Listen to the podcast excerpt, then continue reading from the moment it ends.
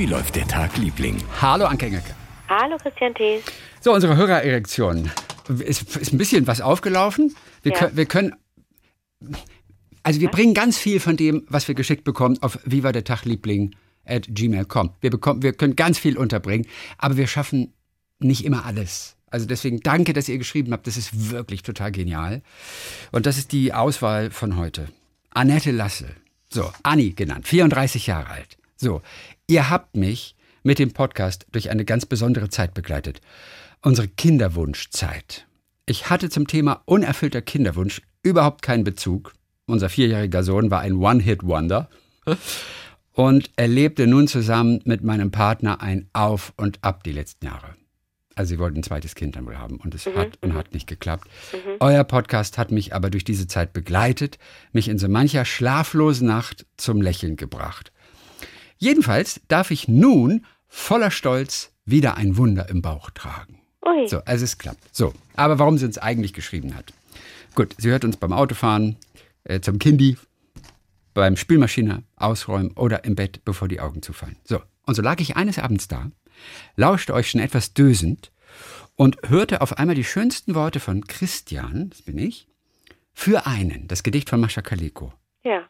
Ich war hellwach, Tränen in den Augen und so gerührt von diesem Gedicht. Genau das wollte ich meinem Freund schenken. Genau diese Worte beschreiben ihn. Ich nahm mir also vor, als Gedicht ist ähm, für einen, die anderen sind das bunte Meer, die anderen sind das weite Meer, du aber bist der Hafen, kannst liebster ruhig schlafen, ich steuere immer wieder her, denn all die Stürme, die mich trafen, sie ließen meine Segel leer und so. Und die anderen, das ist Wellenspiel, du aber bist der Hafen und so weiter und so fort. So, genau dieses wollte ich meinem, meinem Freund schenken. Ich nahm mir also vor, das Gedicht auswendig zu lernen und ihm dann als Geschenk unter dem Tannenbaum aufzusagen. Oh, super. Zu meiner Schande tat ich mich echt schwer und holperte immer über die letzte Strophe. Also machte ich mir einen kleinen Spickzettel. Am Weihnachtsabend war es dann endlich soweit. Doch bevor ich mein Gedicht für ihn aufsagen konnte, ging er auf die Knie und hielt um meine Hand an. No. Natürlich mit entsprechender Romantik, mit über 50 Rosen und einem Lichtermeer. Ich, wieder unter Tränen, war so gerührt von seinem Antrag und sprach als Antwort das Gedicht von Mascha Kaleko. Oh no, wie schön. Jetzt weinten wir also beide. Und es war ein Ja zueinander. Danke für dieses Gedicht, welches in Zukunft als Print unser Wohnzimmer zieren wird. Ey, ist, als ich das das erste Mal gelesen habe, habe ich echt eine Träne gekriegt. Ist das nicht der Hammer? Das ist klasse. Ey, er hat sich echt das Gedicht parat und haut, und haut ihm das als Antwort da unterm Tannenbaum um die Ohren. Ah, so, Eilan hat sich, hat sich nochmal gemeldet. Ich hoffe, ich spreche es wieder richtig aus, weil er sagt, ich hätte es perfekt ausgesprochen. Betonung auf der ersten Silbe. Eiern ist aus. Ist das unser Klassikfreund? Nein, Eiern ist der Arzt für Allgemeinmedizin aus Uetersen. der, In okay. Norddeutschland oben. Ja, super. aus Uetersen. Eiern. Ja. Und er wollte nur kurz sagen, also die Aussprache des Namens, zumindest des Vornamens, war perfekt mit der Betonung auf der ersten Silbe. So, er schreibt uns hier noch, wie er zu diesem Namen gekommen ist, denn in seinem Kulturkreis, da ist es nicht unüblich, dass auch irgendein Familienoberhaupt sozusagen den Namen bestimmt. Also das sind dann oft die Großeltern, die die Namen vom Kind bestimmen. Oh, okay. Es wird denen überlassen. So. Ja. Das Problem war jedoch, schreibt er, dass meine Großeltern sich beide untereinander nicht einig waren. Beide wollten ihre verstorbenen Väter zumindest mit dem Namen in mir weiterleben lassen. Oh. Nach meiner Großmutter gehend hätte ich Hachi, H-A-C-I, heißen müssen. Mein Großvater wollte das Gleiche mit dem Namen Osman durchsetzen. Da bat mein Vater seinen besten Freund, den meine Großeltern sehr mochten und schätzten, um Hilfe. Und der sagte meinem Vater nur, Ahmed, lass mich machen. An einem Abend kam er meine Großeltern besuchen und berichtete, das ganze Dorf tratsche bereits über sie, da sie ihren Enkel nach knapp zwei Wochen immer noch nicht beim Standesamt angemeldet hätten, weil sie sich nicht auf einen Am- Namen einigen könnten. Meine Großeltern berichteten über die herrschende Uneinigkeit und die Intoleranz des jeweils anderen. Dieser Freund sagte dann, okay, ihr seid euch untereinander nicht einig, dann muss das Los entscheiden. Bei der Gelegenheit fügte er jedoch hinzu, auch er habe einen Wunsch. Er fände den Namen Eiern schön und würde jetzt drei kleine Zettel nehmen und die jeweiligen Namen aufschreiben. Die Krux an der Geschichte, also ne, der hat gesagt, komm, ein, einer von den Zetteln, den bestimme ich. Ja, aber das ist ja, ich weiß jetzt gar nicht, ob, wie ich das finden soll. Per Los? Naja, komm, weiter. Du, wie soll man sich einigen? Das ganze Ja, ja, Dorf hast du tratscht recht, schon. hast recht, hast du recht. Die Krux an der Geschichte ist jedoch, dass meine beiden Großeltern Analphabeten waren und Onkel Moser auf alle drei Zettel den gleichen Namen, ne- Nein. nämlich Eiern, geschrieben hat. Ist das cool. Er faltete die Zettel, durchmischte sie sorgfältig und ließ, Gentleman wie er war, meine Großmutter die Losfee spielen. Danach entfaltet er den Zettel und meinte, ich schwöre auf den heiligen Koran, dass auf dem Zettel Eiern steht. Und so kam ich, nicht ganz auf ehrlichem Wege, zu meinem Namen. Seid gegrüßt und äh, hier aus Uetersen von ja Eiern, cool. Sag mal, Eichen. ganz kurz, wir sind im türkischen Kulturkreis, ne? Ich, ja, ich gehe davon aus. Soll ich dir mal was sagen? Der Mann meiner Freundin Ja, ist, äh, ist türkisch ja, und ist auf dem Land geboren. Und da in der Türkei war das irgendwie schwierig mit den, mit den Geburtsurkunden. Bevor man dann irgendwie zum Arzt geht und das da, oder, oder, nee, Arzt ist noch okay, aber bevor man zu einem Amt geht und das irgendwie bescheinigen lässt, dass das Kind geboren wurde, denkt man sich einfach selber irgendwann mal ein Geburtsdatum aus. Das heißt, in seiner Familie, sowohl seine Eltern als auch seine Geschwister und er, die sind alle am ersten eines Monats geboren. Einfach weil das dann irgendwann aufgeschrieben werden musste. Nachdem die Kinder schon äh, einige Monate alt waren, wurde dann irgendwo vermerkt in irgendeinem, weiß ich nicht, in irgendeiner Auflistung musste dann festgelegt werden, wann die Kinder geboren wurden. Und da, deswegen ist er am ersten geboren, seine Geschwister sind am ersten von irgendeinem Monat geboren, seine Eltern am ersten, die ganze Verwandtschaft, ist das nicht verrückt? ja. Das Also einfach so der, der, das ist, das es stört auch niemanden. Das ist einfach so. Man, was soll man da Ja. jetzt, ein- was soll man, also interessiert jetzt niemanden, wann die Kinder geboren sind, Hauptsache sie sind gesund, alles ist gut gegangen. Also ist er halt am ersten geboren. Das fand ich auch ganz ungewöhnlich. Aber viele Kulturen machen sich auch keine Gedanken, wann jemand geboren ist. Ja, also machen auch kein. Bohai um Geburtstag. Ja, scheißegal. Auch viele Flüchtlinge, die ja zu uns kamen, da Ja. wussten auch manchmal gar nicht, wann sie geboren sind. Und da hieß es, deswegen sind so viele am 1.1. geboren auch. Genau. Ganz viele haben dann 1.1. angegeben. Wenn man sich auf irgendwas schon einigen muss. Ja, ist da. Nur Also wir dann, sind warte halt so mal, warte mal. Also. Tag, Tag und Monat äh, ähm, spielt nicht so eine Rolle, aber doch wahrscheinlich das Geburtsjahr. Oder ist auch das manchmal nicht bekannt? Das weiß ich nicht. Nee, das spielt, glaube ich, schon eine Rolle. Also wie alt ne? man ist, wann man volljährig ist und so. Ja, ja. Das ist schon wichtig. Okay. Oder wann man heiratet mit 16. Also Ja. das ist schon wichtig. Naja. So, dann haben wir Anke, Anke Rostek. Ja. Heute alle nur mit A. Die Annette, den Eiern. Ist richtig. Ja. Ist witzig. Was los? Was los? Was dir nicht alles auffällt. Ja, ich hab's ja mit Buchstaben. Ich finde das manchmal ganz schön. Aber nein, Quatsch, ist mir scheißegal. Aber, Aber du hast auch aufgeschrieben, die Namen vor dir jetzt, ne?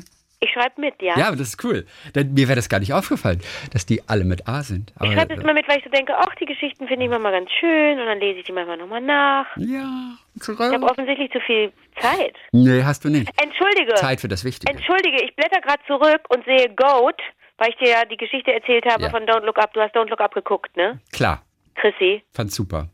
Das Ende ist einfach geil. Hab viel diskutiert jetzt mit Freundinnen ist und auch super. im Familienkreis. Wir haben das alle zusammen geguckt. Das Ende ist nicht Oder- das erwartete Ende und ich finde es einfach, ich finde das Ende Warte, einfach richtig warte. gut. Also wir haben das alle nicht zusammen geguckt, aber alle haben es geguckt. Ne? Ich habe alle heiß gemacht, habe gesagt, ihr müsst es gucken, damit wir drüber reden können. Und dann haben wir uns ausgetauscht.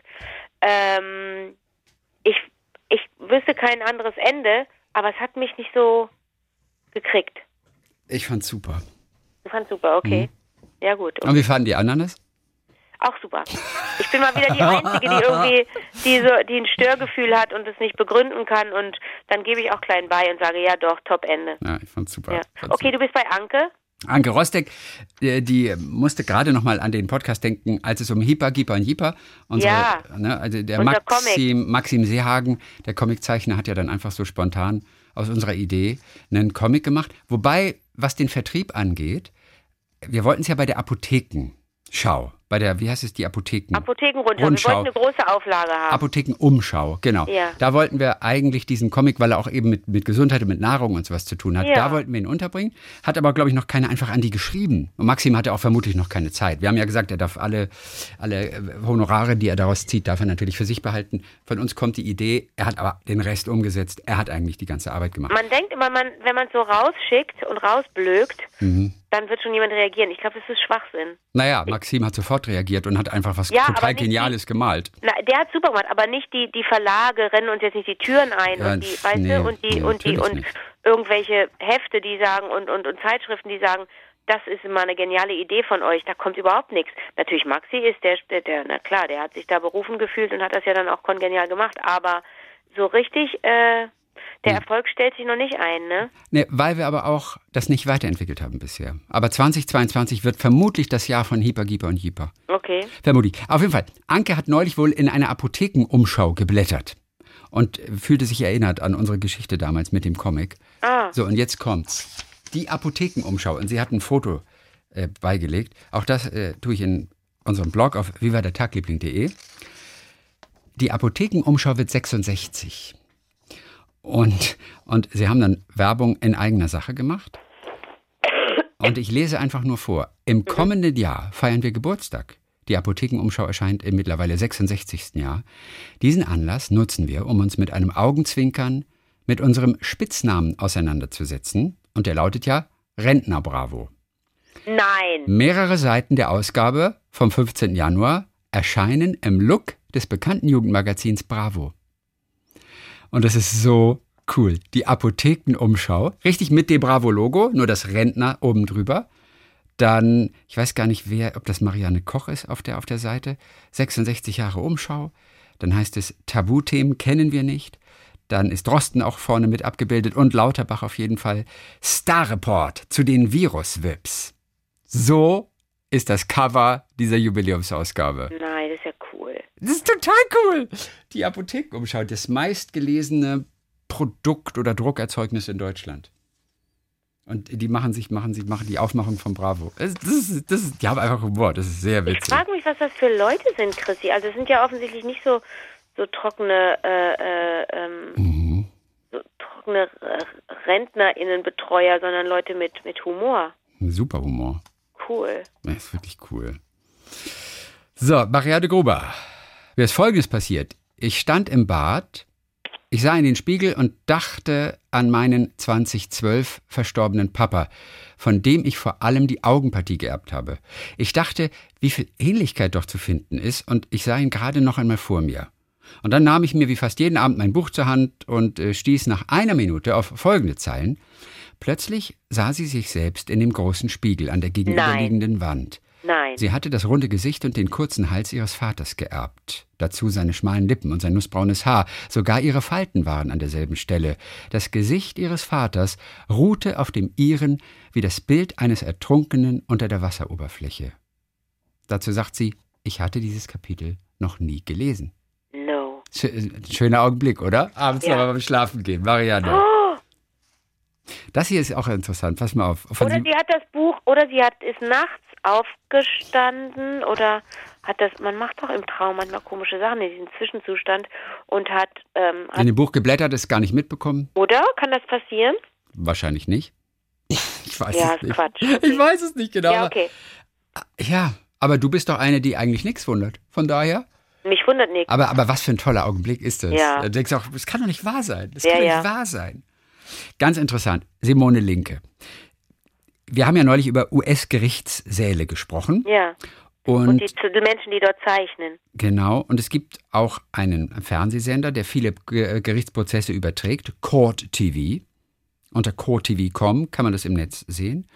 Und gerade in Corona-Zeiten sagt sie, ist es schön schräg, wenn der Richter ganz in Schwarz mit Maske da sitzt und selbst aussieht wie ein Bankräuber.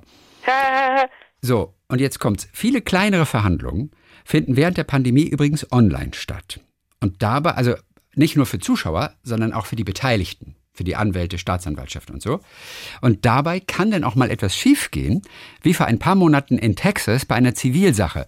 Einer der Anwälte hatte in der Videokonferenzsoftware versehentlich den Filter aktiviert, der sein, der sein Gesicht im Video durch das einer Katze ersetzte. Nein, ist es lustig. Und dann saß er nur da und versuchte dem zugeschalteten Richter verzweifelt seine Lage klarzumachen und beteuerte, I'm not a cat.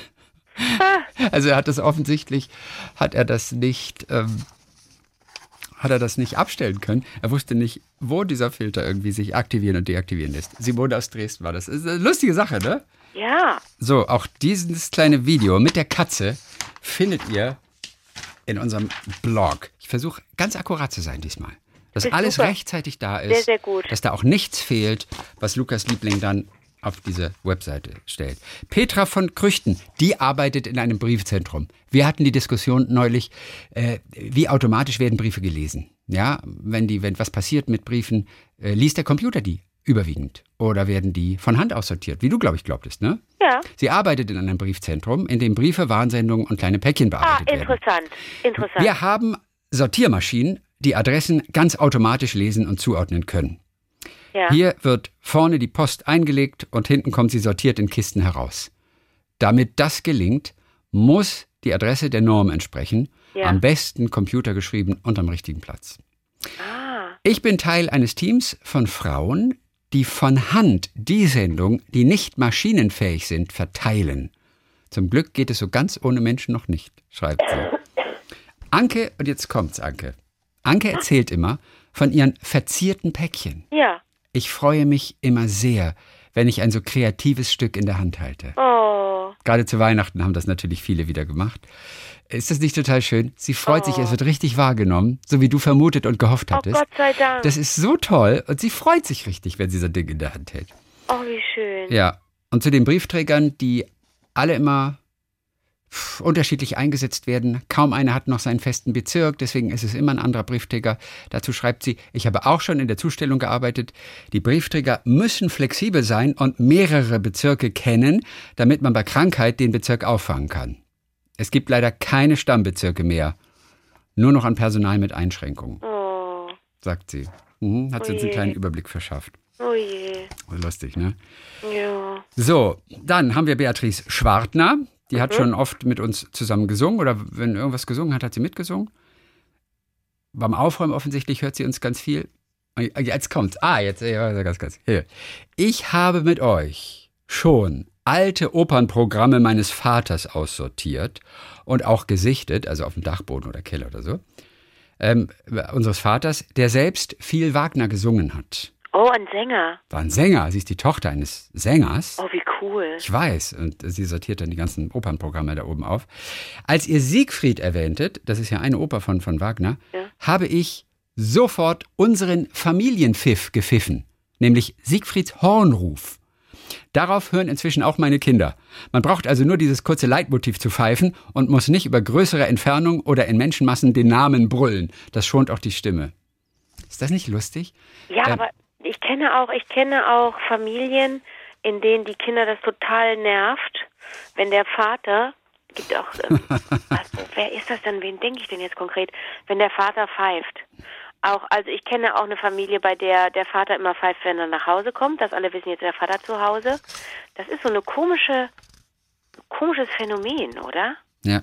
Auf jeden Fall, die haben diesen, diesen Hornruf aus, aus Siegfried. Wie geht denn der nochmal? Der ist wunderschön und ich habe ihn rausgesucht. Okay, mach Und wenn ihr Leute, wenn ihr nur eine Minute Zeit habt, äh, hier übt jemand den, ich weiß nicht mehr genau, wer das ist. Ähm, es ist die, also das ist Wagner für mich. Wenn, wenn ich, habe ja viele Angst davor, ist ja so lange immer und so, aber wenn ich da sitze und diese Musik ertönt, und das ist nur das Horn, das ist nur dieses kleine Zwischenstück, wo der Siegfried im Wald rumläuft und einfach auf seinem Horn spielt. Und, aber ich finde es einfach nur schön. Achtung, wir hören rein.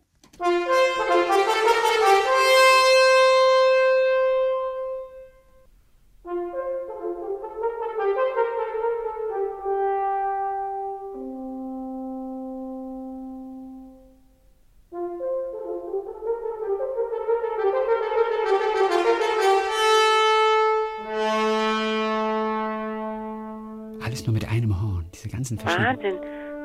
Achtung.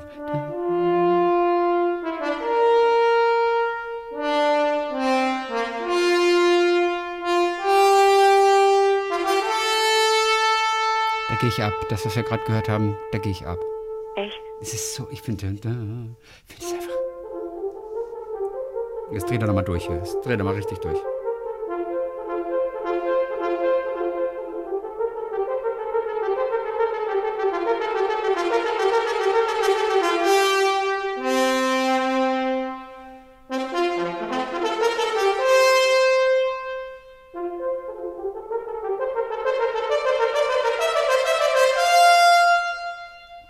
So, das ist der Hornruf. Ich habe ein paar Pausen für alle, die jetzt Orchestermusiker sind. Da kommen wir auch gleich noch zu. Äh, Ich habe so ein paar Pausen, also da stimmten die Takte nicht ganz. Ich habe es ein bisschen verkürzt. Damit's, Okay, Also ein paar, paar Pausen habe ich verkürzt dann. Ja. Wie findest du das? Gefällt dir das? Ja, aber ich, ich habe jetzt beim mehrmaligen Hören versucht, das Thema, also den, Ja, das Thema mir zu merken, damit ich diesen Pfiff nachmachen kann von dem Vater und, von äh, und, Beatrice. und welches haben weiß- Sie ausgewählt? Ich weiß nicht. Nein, da, da, da, nein, das ganz als allererste. Das, glaube ich.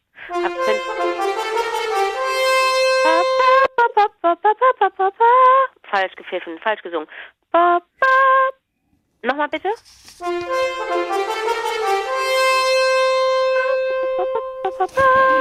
Ich glaube, das pfeift der.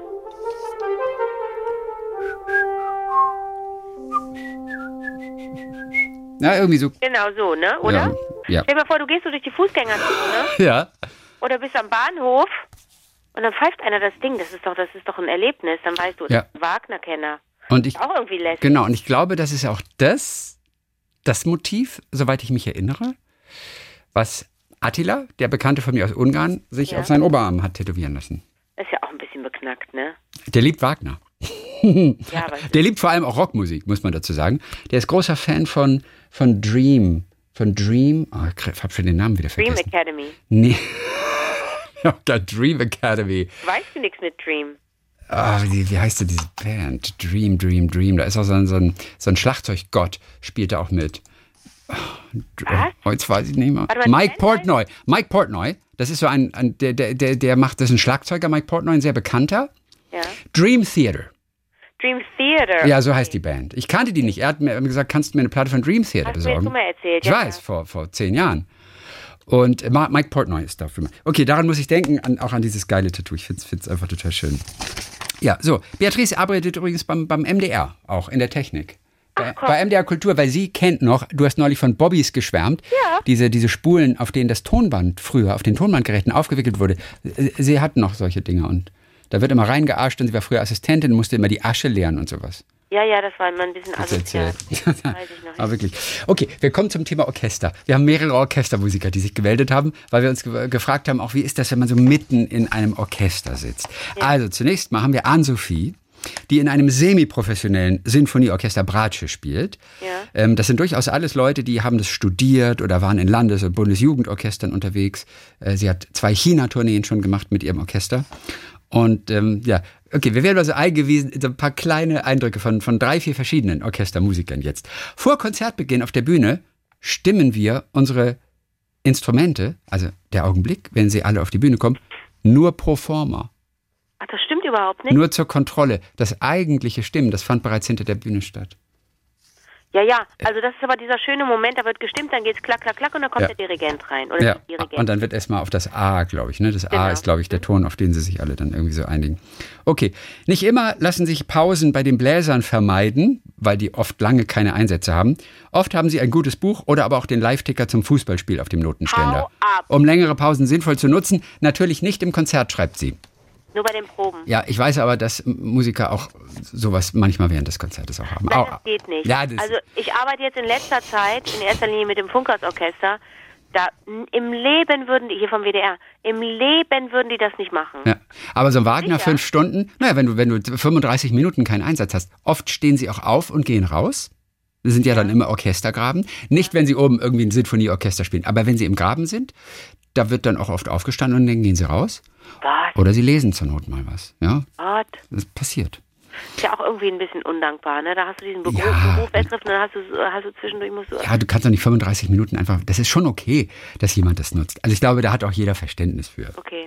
Es gibt Soli. Unsere Frage war ja, freut man sich eigentlich auf ein Solo, wo alle dazuhören oder wird man eher nervös? Ja. Es gibt Soli, auf die freut sich jeder, auch das zuhörende Orchester, sagt sie. Aber es gibt Ah. auch Soli, wo alle mitzittern, weil man um die Schwierigkeit weiß. Ach so. Übrigens, als Anerkennung nach einer schönen Solostelle scharren die Nachbarmusiker des Solisten danach mit dem Fuß leise über den Boden oder reiben auf dem eigenen Schenkel, sodass der Solist das Lob auch optisch sehen kann. Manchmal auch während des Konzerts. Ja, das weiß ich auch. Also dieses, das, das ist ne? mit dem, mit dem, wenn die StreicherInnen mit den, mit ihren Bögen auf den, auf die, das Noten, auf ihren Notenständer kloppen, das geht immer nur nach dem, das geht immer nur nach einem Stück, ne? Oder zur Begrüßung, Ja. wenn Dirigent, Dirigentin kommen und nach einem, wenn etwas vorbei ist.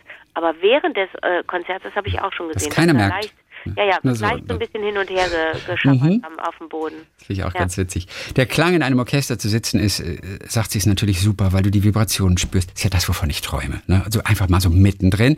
Besonders spannend ist, sagt sie, wenn man als Musiker weiß, dass wenige Notenzeilen später gleich die dreifache Lautstärke herrschen wird. Ja. Ein rasantes Tempo erklingen wird und gleich richtig die Post abgeht, aber noch alles in trügerischem Frieden erklingt. Man spürt im Orchester die Konzentration und die Anspannung, dass sich jeder bereit macht, gleich gemeinsam ein Donnerwetter erklingen zu lassen. Nach und in solchen Stellen rast der eigene Puls auch vergleichbar wie bei einem 50-Meter-Sprint. Man wird mitgezogen im Klang und im Spiel. Manchmal klappen Stellen in einem Tempi, die in einer Probe nie möglich war. Aber für diesen Konzertmoment geht man dann über ein Limit und ist wie im Rausch.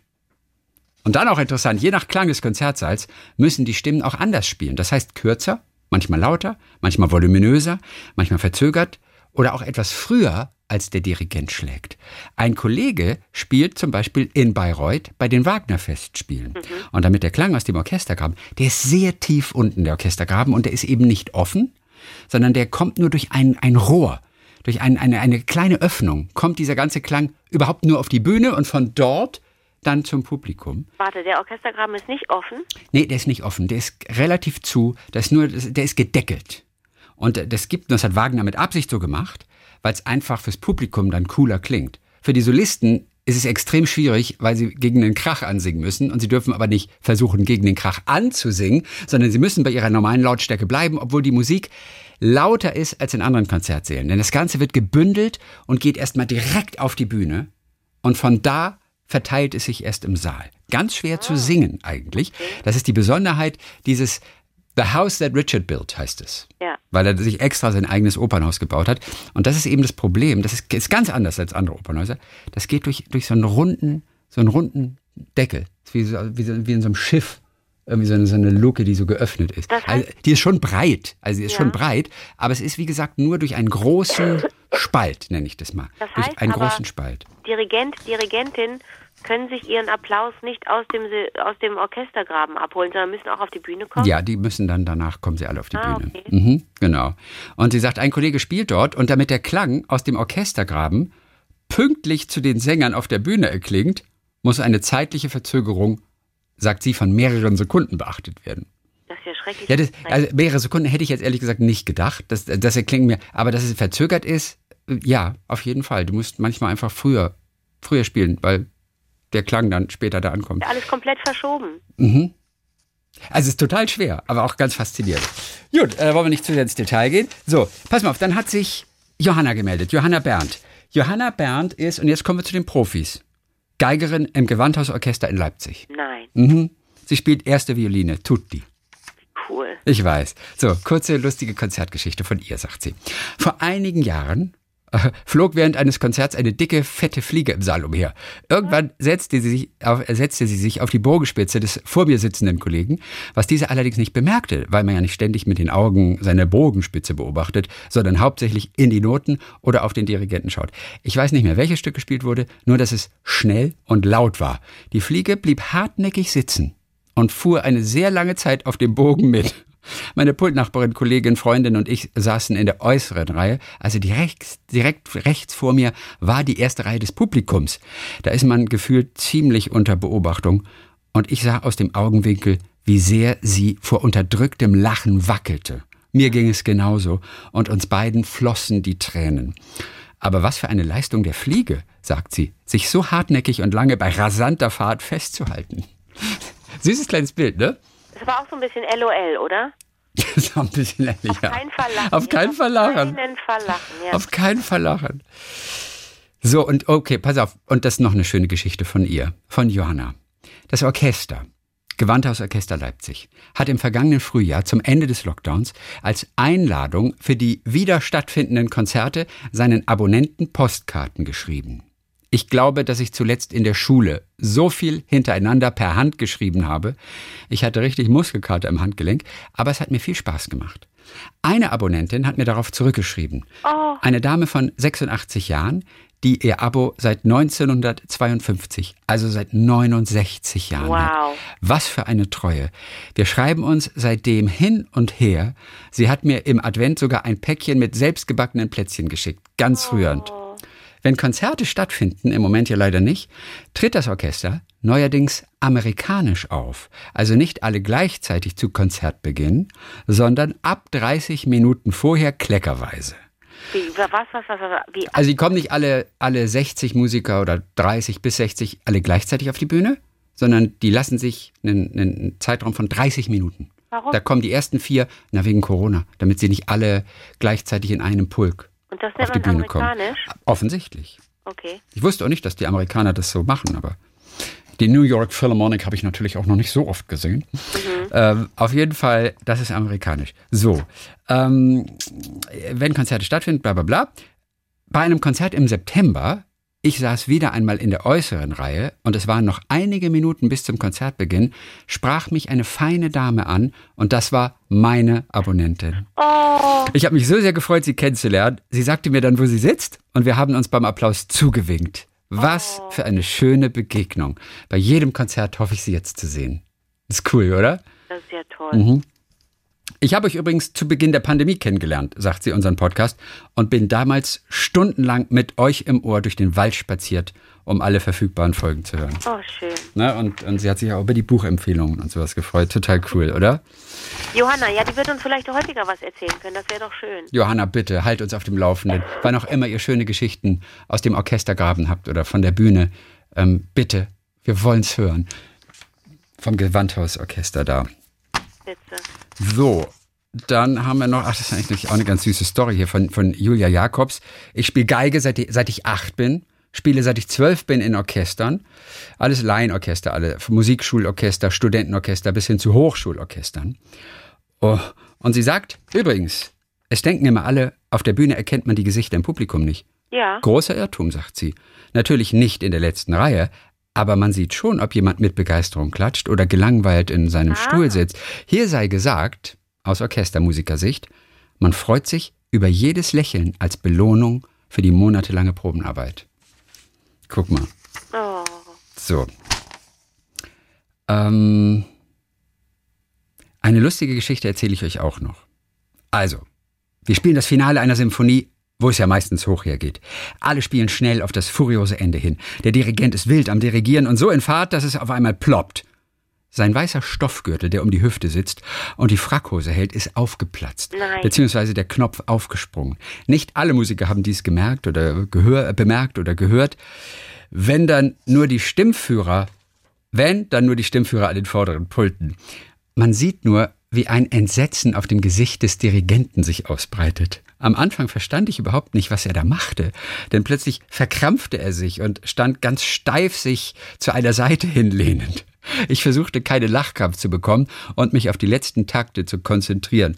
Der Dirigent wurde schon rot wie eine Tomate und dirigierte auch nur noch mit einem Arm weiter.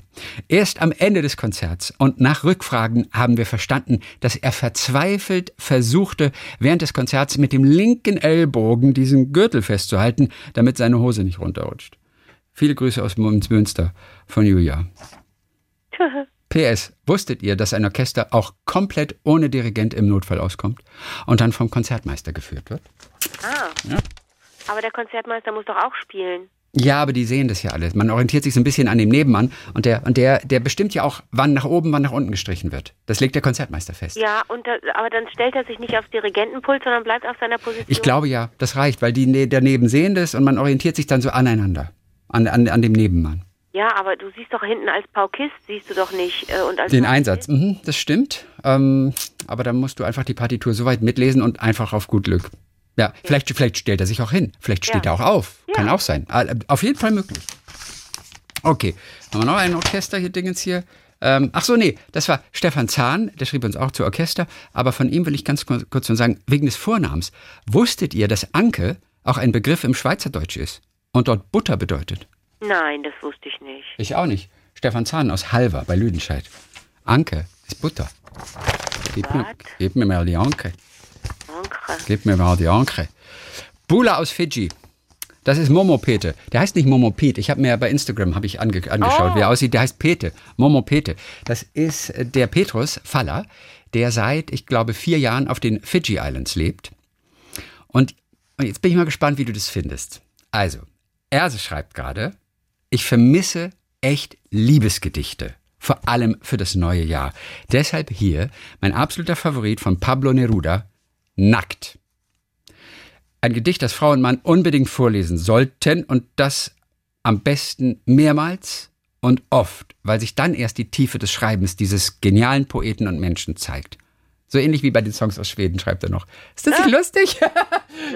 Kleine Aber-Bemerkung aus den Fiji Islands da.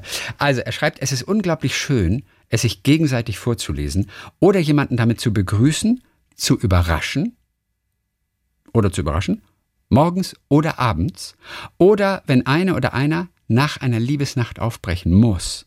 Wann auch immer. Meine liebsten Zeilen waren immer, nackt bist du wie der Weizen schlank, nackt bist du wie die Nacht auf Kuba blau, um wieder eine Hand zu sein. Ist das nicht unglaublich? schreibt er. Hm.